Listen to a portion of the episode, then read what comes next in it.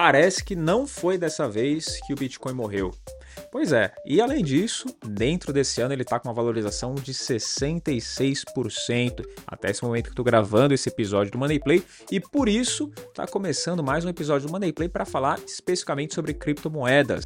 Dessa vez a gente trouxe o Samir Kerbaj, que é CIO lá da Hashdex, mas antes de eu falar entrevista, já quero falar para você se inscrever aqui no canal, deixar o seu like e também, como é um assunto que está bem em alta, né? Tá sempre quente, né? Bitcoin, sempre quando ele está descendo, tem gente querendo saber. Quando ele está subindo, tem gente querendo saber mais. Então já comenta aqui embaixo a sua dúvida, deixa aqui também, se não sabe comentar, comenta qualquer coisa a respeito do Bitcoin, mas deixa o seu comentário aqui embaixo para a gente também. Não esquece de seguir a gente lá nas redes sociais, arroba podcast, tá? E o Samir é o cara que decide o que vai e o que não vai nos fundos. A gente já conversou aqui sobre criptomoedas com a Roberta Antunes, da Hashdex também. Foi o nosso episódio 20, vou deixar o link aqui para você assistir, se você ainda não assistiu. E agora a gente vai falar com um cara que aperta o botão sobre o que vai comprar, o que vai vender do fundo. Então fica ligado que a entrevista vai começar depois da vinheta.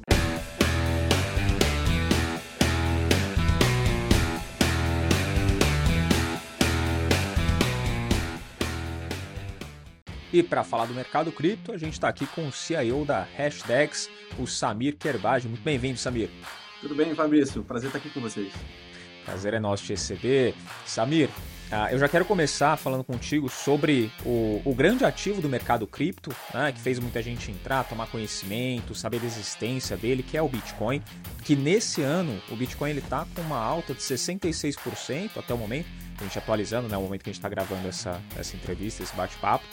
É, e eu queria te perguntar qual que é o motivo dessa alta, né? Porque muita gente está vendo isso e está falando, pô, mas por que, que disparou? O que está acontecendo esse ano que o Bitcoin voltou a crescer? Uhum. Não, legal, excelente pergunta. A gente recebe isso com bastante frequência dos investidores, né? Assim, por que, que o Bitcoin voltou esse ano, né? E, e saiu de, um, de, uma fase de muito pessimismo que, que, a gente viu ao longo do ano passado, especialmente no final do ano passado, depois de toda aquela crise da FTX, né? É, enfim, é, o que a gente acredita, né, assim, que esse mercado, principalmente do Bitcoin, ele é muito cíclico. Tá? É, existem ciclos de quatro anos aí bem marcados ao longo da, da última década e a gente acredita que a gente está no início de uma fase de recuperação, um ciclo de recuperação. Ou seja, o pior já passou, a gente está num momento que a gente ainda espera muita volatilidade, mas que a gente está esperando uma boa recuperação aí no mercado cripto. Isso, especificamente no Bitcoin, acho que tem vários motivos, né? Assim, começa com, o fato dele já ter sido muito descontado ao longo do ano passado, tá? É, o cenário macro está um pouquinho melhor do que ele estava no final uh, do ano, né? Então acho que o cenário macro melhorou e ajudou. Você vê as ações lá nos Estados Unidos tem uma alta, né? Tem mostrado uma alta aí no, no esse ano, né? Assim, obviamente bem mais tímida do que do que o do Bitcoin. Mas dentro disso você ainda teve a crise bancária nos Estados Unidos que mostrou né, assim, a, a, importância de uma reserva de valor digital é, soberana, né, que não esteja ligada necessariamente a, a, a, bancos ali e bancos centrais. Isso reforçou bastante o caso né, assim, de investimento no Bitcoin. Isso foi positivo para o ouro também, que é um, que é um ativo ali que, que o Bitcoin busca, né, assim, que tem uma tese de investimento de, de eventualmente complementar ou substituir o ouro. Então, assim, foi, foi um, eu acho que um movimento que ajudou bastante no preço do Bitcoin, especialmente aí é, nos meses de março e agora no começo de abril. Então, a gente está numa fase, num outro momento com relação a Bitcoin, é, comparado com o que a gente estava no ano passado, agora é um movimento de recuperação e que a gente está bastante otimista com relação aos próximos anos. Legal. Você falou da FTX, é, a quebra da FTX e de outras corretoras menores também que acabou acontecendo, é, isso impactou muito o mercado cripto, mas é uma queda que já foi absorvida, esse impacto, ou ainda tem alguma coisa para acontecer, ainda é algo que a gente precisa ficar esperto, porque tem cenas nos próximos capítulos? É, tá, eu acho que primeiro é importante reforçar que, que tudo que aconteceu ano passado com FTX, Genesis, Voyager, né, todas essas Three Arrows Capital, né, todos essas, esses provedores aí de cripto que falharam, eles não têm nada a ver com a tese de investimento de Bitcoin especificamente. Né? Então, eles impactam em nada os fundamentos dessa classe de ativos. É, é um problema de estrutura de mercado. Né? Você tem players do mercado não regulado que acabaram enfim, tomando muito risco, fazendo coisa. Isso acontece até no mercado regulado. É, no mercado não regulado, isso acontece com mais frequência ou com mais intensidade porque você tem menos controles. Mas isso acontece até no mercado regulado. A gente já viu bancos quebrando, né, corretoras quebrando, isso acontece. Isso tem nada a ver com a tese de investimento é, do ativo especificamente, tá? Então, assim, podem ser, pode ser que a gente tenha mais eventos para ver aí ao longo dos próximos meses, né? Assim, você tem algumas, algumas investigações rolando ainda com algumas corretoras de cripto, mas, de novo, acho que eu acredito, acredito que o mal já, o pior já passou, tá? Com Uhum. relação a, a, a essas crises aí. E mesmo eh, que ainda tenha outros eventos para acontecer, eu acho que eles não vão ser mais tão significativos quanto o FTX, que realmente foi, foi de fato um, pegou o mercado de surpresa, digamos assim. Uhum. Aí acontece às vezes o que a gente vê também no mercado mais tradicional. Né? Às vezes o mercado ele precifica um certo pânico e aí com o tempo ele acaba corrigindo aquilo e normalizando a situação, né? Pode, pode se dizer que foi isso que aconteceu também. Exatamente. O que aconteceu ali em novembro com a FTX foi um cenário de, de total desconfiança, né? A FTX era uma das corretoras de cripto mais relevantes, certamente a que fazia eh, mais barulho e que investia mais em marketing, branding, né? Ela patrocinava estádios, patrocinava celebridades, fazia doações políticas ali para a campanha nos Estados Unidos. Então ela, ela era bem, bem vista eh, pelo mercado e foi uma surpresa que por trás de tudo aquilo ali havia uma fraude, né? Então o mercado Uhum. foi pego de surpresa e ele ficou numa situação de não tinha, não sei mais em quem confiar. Se a FTX quebrou, em quem que eu posso confiar? Então gerou um, um clima de pânico, né? E de, de aversão total ao risco dentro do mercado de cripto.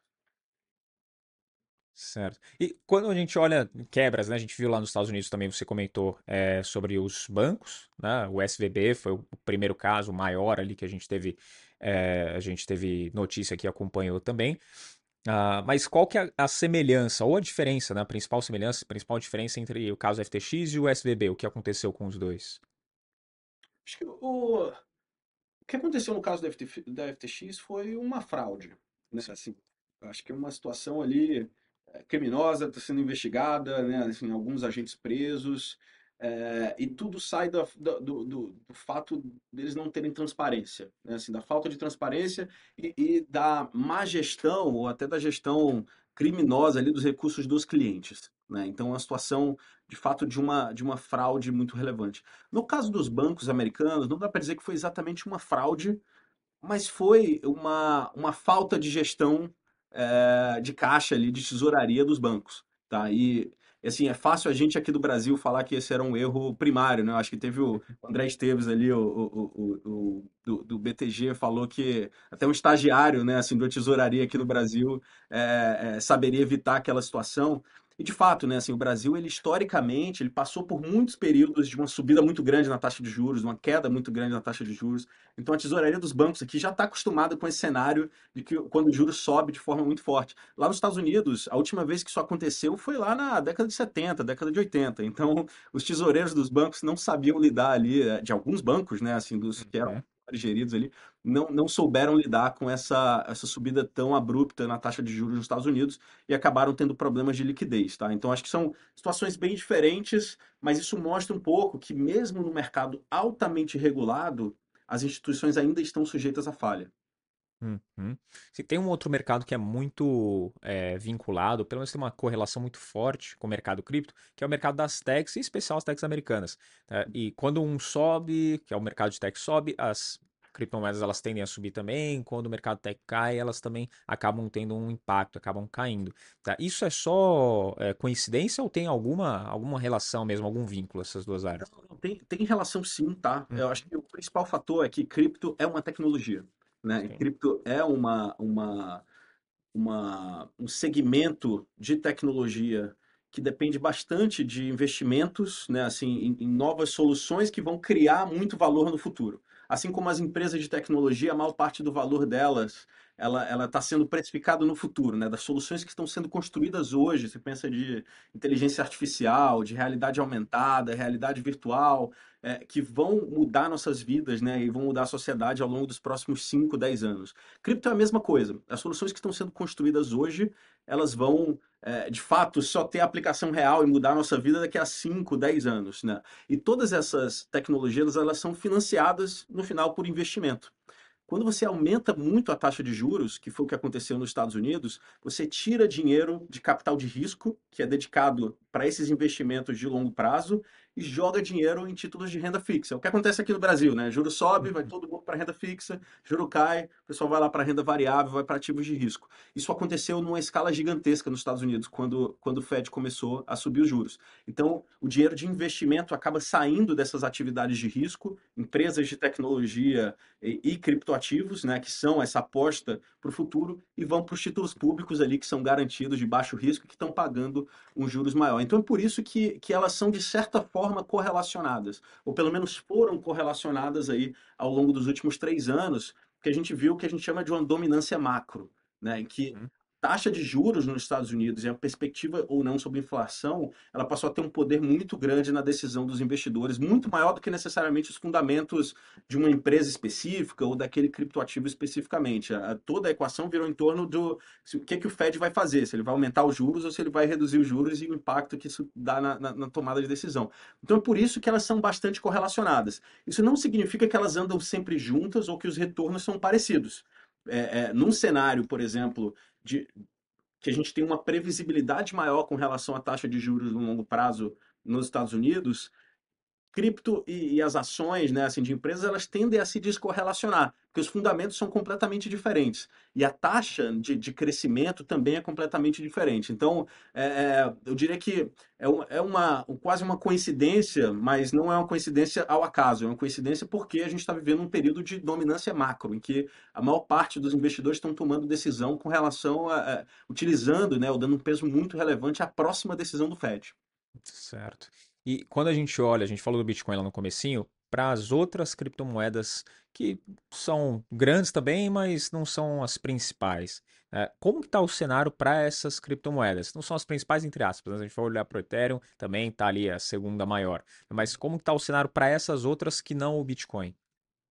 Eu costumo dizer que o Bitcoin é completamente diferente de todas as outras criptomoedas. Né? A tese de investimento dele ela é diferente também das outras criptomoedas. O Bitcoin é uma reserva de valor digital emergente, né? Essa é a nossa tese de investimento para o Bitcoin. Os outros criptoativos, cada um tem sua tese de investimento, sua proposta de valor e seu caso de uso. O Ethereum está dentro da plataforma dos contratos inteligentes, né? Eles são grandes computadores globais que vão ser utilizados para execução de contratos inteligentes. E o que a gente está vivendo dentro desse ecossistema de contratos inteligentes, a, o, o, paralelo que eu gosto de traçar é com o momento banda larga lá da internet, no começo dos anos 2000.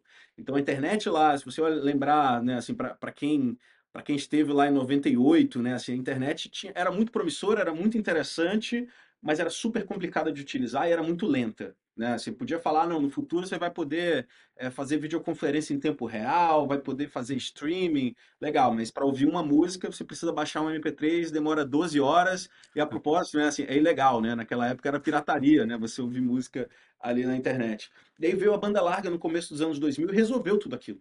Né, resolveu o problema de infraestrutura que permitiu com que aplicações viessem. E hoje a gente tem Netflix, Spotify, né, e, várias outras dessas soluções que permitem, né, que a gente basicamente faça streaming de qualquer coisa em tempo real e, e, e as aplicações são inimagináveis ali. Em cripto, nas plataformas de smart contract, a gente está vivendo justamente esse momento o momento em que a infraestrutura está melhorando de forma que daqui a alguns anos, provavelmente a partir de 2025, a gente vai poder ter bilhões de usuários simultâneos utilizando a blockchain. Hoje, é, essas aplicações estão limitadas a poucos milhões de usuários. Né? Então, quando essa infraestrutura melhorar, a gente vai poder ter aplicações e as pessoas usando cripto no dia a dia, bilhões de pessoas utilizando cripto no dia a dia. Então, você tem um potencial de destrava de valor né? e, e de, de fato, o, esse investimento todo que foi feito ao longo dos últimos 10 anos virar aplicação real na mão das pessoas é, a partir dos próximos dois, três anos. Então, a perspectiva que a gente tem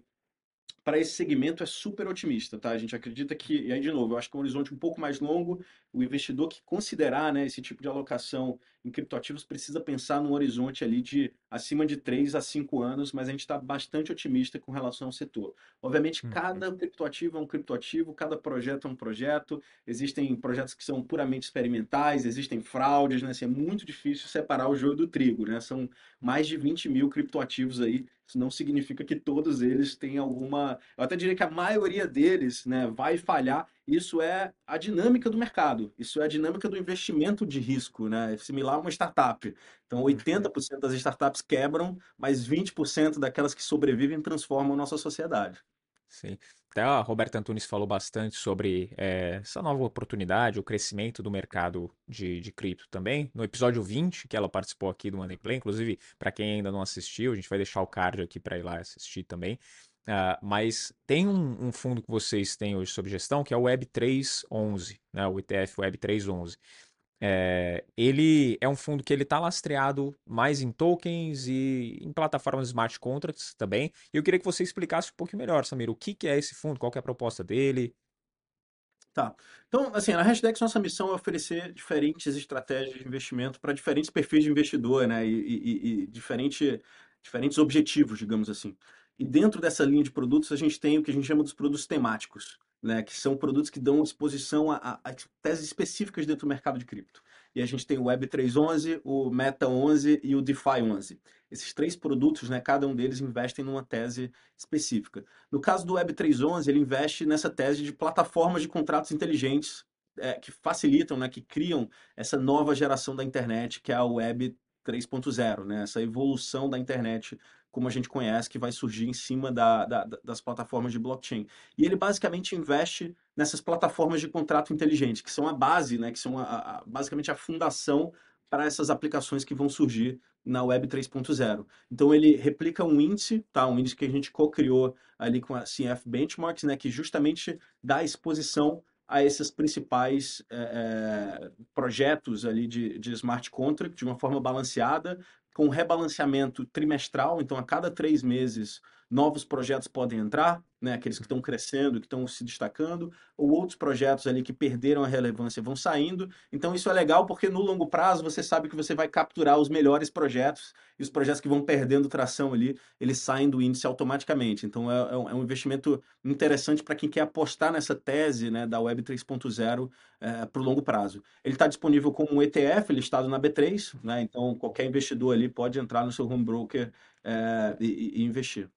Sim. E como que o investidor, pessoa física mesmo, investidor que acompanha aqui o Money Play, ele pode acompanhar essas evoluções, os desenvolvimentos tecnológicos para saber se, se, realmente o setor que ele está entrando é algo promissor, se tem futuro, como que ele consegue acompanhar isso? Acho que tem muita informação disponível na internet, né? Eu diria que talvez isso até seja um problema, né? Tem tanta informação que é difícil a gente é, filtrar ali e, e, separar. E, assim, esse é um dos motivos que a gente tem um time de, de pesquisa aqui, de research bem forte na Hashdex, tá? Então, uma das nossas nossos objetivos aqui com o nosso time de research é justamente separar um pouco todo esse ruído que tem na internet, o que isso representa de tese de investimento de fato. Então, no nosso site, você pode encontrar várias informações para cada um desses produtos temáticos, por exemplo. A gente tem um primer com a tese de investimento, que explica exatamente né, qual é a tese de investimento, quais são os riscos, quais são as oportunidades, e tem bastante conteúdo ali que a gente disponibiliza no nosso site. Além disso, eu acho que tem, tem é, é, diria, plataformas específicas, né, assim, de criptoativos que você pode utilizar para acompanhar o mercado mais no dia a dia. Isso aí já é para quem quer se aprofundar mais e ficar por dentro ali é, do mercado, mas você tem a Messari, por exemplo, que é uma plataforma de dados super interessante, você tem The Block, Coindesk, né, que são, que são veículos grandes aí, interessantes para ficar atualizado aí sobre esse mercado. Saber, tem um outro ativo também que é milenarmente conhecido, né, já era usado há muito tempo atrás, e que hoje está batendo teto de cotação, que é o ouro. E vocês aí têm um ETF também que ele junta ouro e Bitcoin. Qual que é a tese desse ETF? E, e onde que o investidor ele pode se beneficiar? Qual que é a vantagem para o investidor desse, desse ETF? Legal. Então, assim, a nossa tese do, do Bitcoin hum. é de uma reserva de valor digital emergente. Tá? E o, e o ouro é uma reserva de valor de, analógica, né? Assim, ela é física, é uma commodity uhum. física, e bem consolidada já na nossa sociedade, utilizada por milhares de anos como reserva de valor. Então, é, se por um lado o Bitcoin ainda tem muito potencial para crescer e para se provar como uma boa reserva de valor, hoje, na verdade, o consenso, né, se você perguntar para a maior parte dos investidores que investem em reserva de valor, que o Bitcoin não é uma boa reserva de valor, né? E, e justamente a, a, tese de investimento é que ao longo dos próximos 5 ou 10 anos isso vai virar consenso. Então você está saindo de algo que não é consenso para algo que vai virar consenso e aí você tem uma oportunidade gigante aí de valorização. Só que o ouro é a reserva de valor consolidada. Então a gente pensou esse fundo, é um fundo que, que, que a gente chama de ouro Bitcoin com paridade de risco. Né? Então ele é um fundo que te dá exposição à reserva de valor. Então se você quer ter uma parte do seu portfólio em reserva de valor, protege da inflação, né? Assim, com, com a visão de preservação de valor é, de longo prazo, você pode investir só em ouro, mas você pode investir também num fundo que mescla ouro e Bitcoin, então essa reserva de valor analógica e consolidada com essa reserva de valor nova, digital e emergente. De uma forma, né, a gestão que a gente faz, a gente equilibra a concentração, quanto que a gente coloca de ouro e quanto a gente coloca de Bitcoin, a partir de, um, de, um, de, de uma metodologia que a gente chama de paridade de risco que é uma metodologia utilizada pelo Ray Dalio, por exemplo, na, na Bridgewater ali, é, para montar né, aquelas carteiras que são é, a prova de todos os tempos, né, o all-weather uh, portfólio ali. Então, essa metodologia ela tenta equilibrar os riscos para ter a mesma parcela de risco do Bitcoin e do ouro. Então, dessa forma, você consegue investir na, na, tanto na reserva de valor analógica quanto na reserva de valor digital com um fundo só, com a gestão né, assim, desse, dessa alocação entre um e outro. Então, à medida que, por exemplo, o Bitcoin for se tornando menos arriscado, a volatilidade do Bitcoin vai caindo, ele pode ter um peso maior na carteira. Mas enquanto ele ainda tem uma volatilidade muito maior do que a do ouro, a carteira tem primariamente ouro. Então, de novo, ao longo do tempo, né, ao longo de, de um horizonte mais longo ali de 5, 10 anos, você consegue ter o melhor dos dois ali. Certo. É, e olhando para um, um prisma um pouquinho mais, mais global, né? falando de economia mesmo, é, eu quero saber onde que o Bitcoin se encaixa dentro de um cenário que é o seguinte hoje.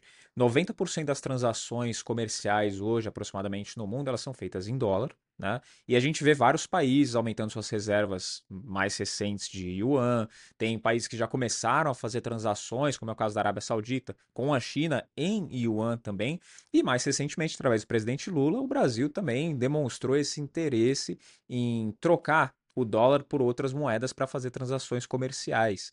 Tá? Apesar de a gente aqui, né, particularmente, não achar muito, uh, não sei, muito cabível, né? Pô, vou vender para a China, vou receber em yuan, vou vender para os Estados Unidos, vou receber em dólar. Porque né, quem manipula as moedas são os próprios países, né? Eles têm esse poder. Caso que o Bitcoin, por exemplo, não, não teria condições, né? Porque não é nenhum país que controla. Então, onde que o Bitcoin se encaixa nisso? Ele tem um papel também para exercer nessa, nessa relação de transações comerciais entre países? Não, com certeza. Eu acho que hoje a gente está vivendo um momento de, de, mudança de paradigmas aí, né? E eu acho que uhum. por trás desse movimento tem dois fatores. O primeiro é o geopolítico. Né? Então, a gente está vivendo um momento é, de tensão geopolítica com a ascensão da China. Né? Você tem países ali como a Rússia contestando, é, é, a, digamos, o status quo, né? a ordem mundial ali, e, e, e colocando um pouco de lenha na fogueira ali mas você tem um movimento em que a China tem ganhado cada vez mais, mais evidência. A economia chinesa, ela já há muitas décadas, ela cresce muito mais do que a americana e provavelmente ao longo dos próximos anos ela tende a superar a economia americana. Então a gente está vivendo uma situação ali de, de talvez uma mudança é, é, geopolítica no mundo, né? Os próximos, esses, essa década vai ser uma década de mudança geopolítica muito relevante.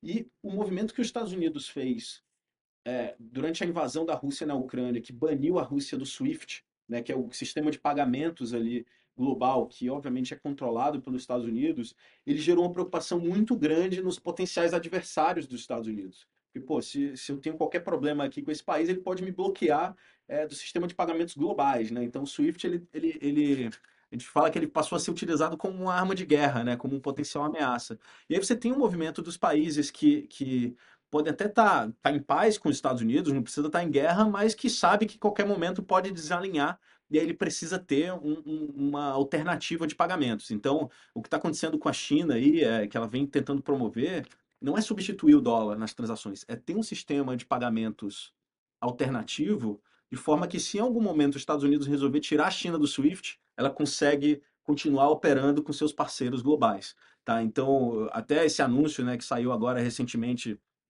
é, do, do, Brasil poder liquidar ali, transacionar em yuan, ele não obriga que as transações sejam feitas em yuan. Ele dá a opção de quem queira né, importar ou exportar, ou exportar produtos para a China utilizando yuan. Se você quiser, se quiser continuar utilizando dólar, pode continuar utilizando dólar. Então, nessa linha, ela cria uma opção.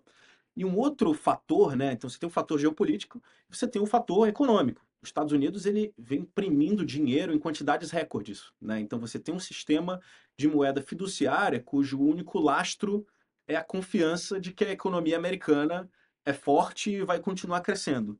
Num cenário em que a inflação dos Estados Unidos continua preocupante e a economia se ela não reagir, né, se você não tiver um ganho muito alto de produtividade ao longo dos próximos anos, essa confiança na, na, na capacidade dos Estados Unidos de, de, de, pagar suas dívidas ali na impressão de moeda, ela vai caindo ao longo do tempo. Então, essa é uma preocupação, obviamente, isso não vai acontecer ao longo dos, dos próximos dois, três anos, a gente está falando de mudanças geracionais aí de décadas, mas se se os Estados Unidos não tiver um salto muito grande na produtividade, não mudar a dinâmica da economia, pode ser que o dólar vá perdendo força ao longo dos anos, que é o que vem acontecendo, que pode ser acelerado. Então, esses dois movimentos, eles são super positivos para o Bitcoin.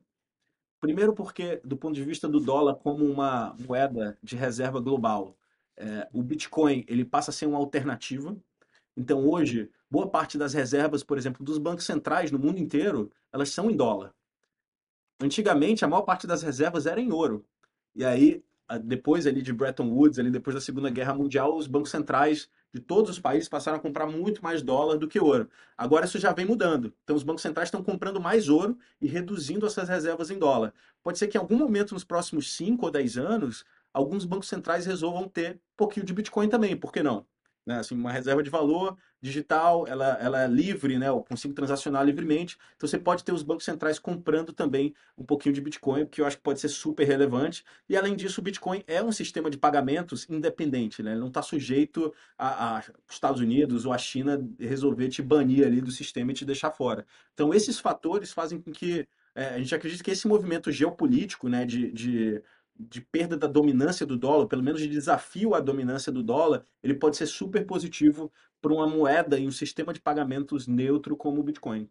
Hum, ótimo. Então, tem um papel importantíssimo aí para os próximos capítulos, né? Que a gente vai ver da economia global. Ele pode ocupar, na verdade, esse cenário de, de mais destaque, então, né? Exatamente. A nossa tese não é que o Bitcoin vai substituir o dólar, ou que vai virar uma moeda que a gente vai usar para comprar cafezinho, mas que uhum. nos próximos, nessa década, o Bitcoin vai ser utilizado como reserva de valor por bancos centrais, por exemplo. Certo. Apesar de, em alguns lugares para isso, já poder comprar o cafezinho há algum tempo pagando em Bitcoin, né? Já tem um tempo funcionando.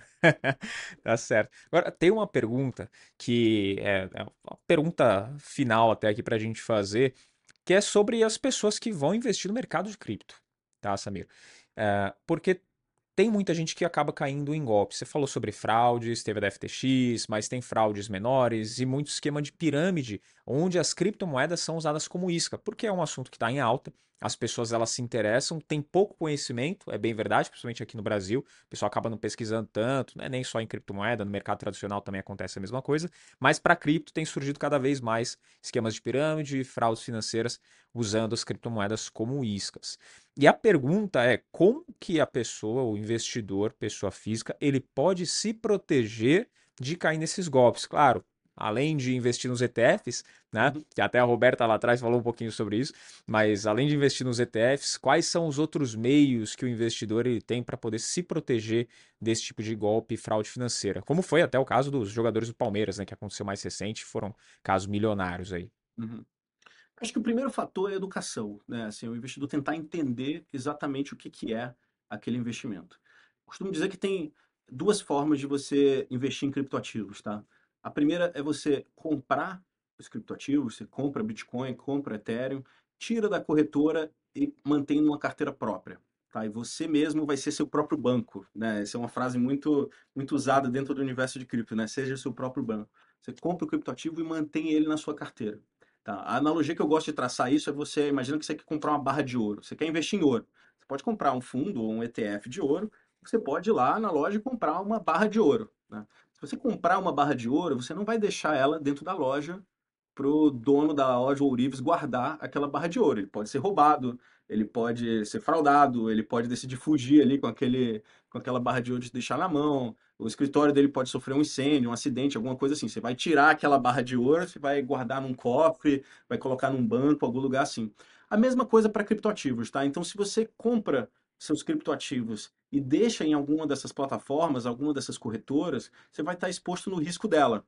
Então a corretora pode quebrar, a corretora pode ser fraudada, ela pode ser uma fraude, né? ela, enfim, pode ser um golpe.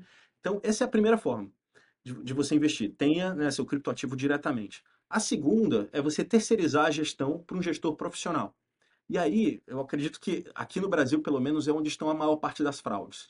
Porque você tem várias pessoas que se dizem gestores, que dizem que vão fazer essa gestão dos criptoativos por você, mas eles não são registrados na CVM para fazer gestão de carteira, eles não têm produtos que são regulados, eles não têm uma estrutura regulatória por trás.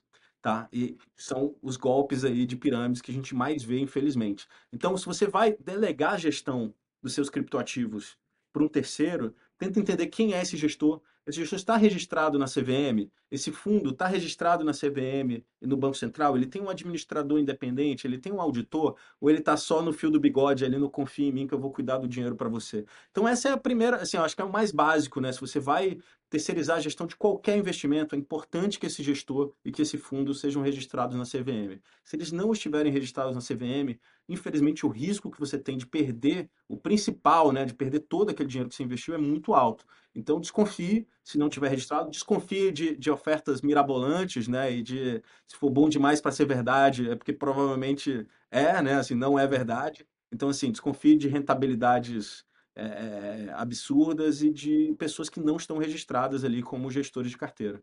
Excelente. Muito bom, Samir. Como que o pessoal acha você? Como que o pessoal acha hashtags para pesquisar mais informação também? Pode acompanhar a Hashdex no nosso Instagram, nas nossas redes sociais, arroba hashdex.brasil no, no Instagram, arroba hashdex no Twitter. A gente está sempre divulgando material ali é, interessante ali para o pessoal acompanhar. Nosso canal no YouTube também tem muita informação legal. E no nosso site, como eu falei, tem um conteúdo super bacana sobre cripto como tese de investimento, né? Assim, fora a especulação e, e, e, todas essas hypes aí que a gente vê na internet, a gente tenta destrinchar um pouco as teses de investimento e os riscos ali para os nossos investidores. Excelente. Mais uma vez, Samir, muito obrigado pela participação. Foi um prazer ter você aqui e até a próxima. Obrigado, Fabrício. Foi um prazer. Espero de verdade que essas informações elas tenham te ajudado a você decidir se vai ou se não vai investir em criptomoedas, você que já investe também, saber um pouquinho mais sobre um dos principais gestores aqui de fundos do Brasil. Os ETFs aí da, da hashtag são bem grandes, bem relevantes aqui no mercado. Então, espero que essas informações tenham te ajudado, porque a gente sempre traz informação relevante aqui, inclusive se você não assistiu, assiste os outros episódios que a gente falou de bancos, a gente falou de petróleo, a gente falou de FIIs de papel, FIIs de tijolo, a gente falou de small caps também. Então a gente sempre traz bastante informação através de gente bem especializada no assunto para poder enriquecer você aí do outro lado. Então, se você tem mais dúvidas, manda aqui embaixo também, se é de cripto, se é de outro assunto do mercado, manda aqui para a gente trazer cada vez mais conteúdo para você. Não esquece de se inscrever, de deixar o like, seguir a gente lá no Instagram, arroba Podcast e o meu pessoal, arroba o Fabrício Duarte. E eu te vejo onde? Próximo Money Play. Até lá!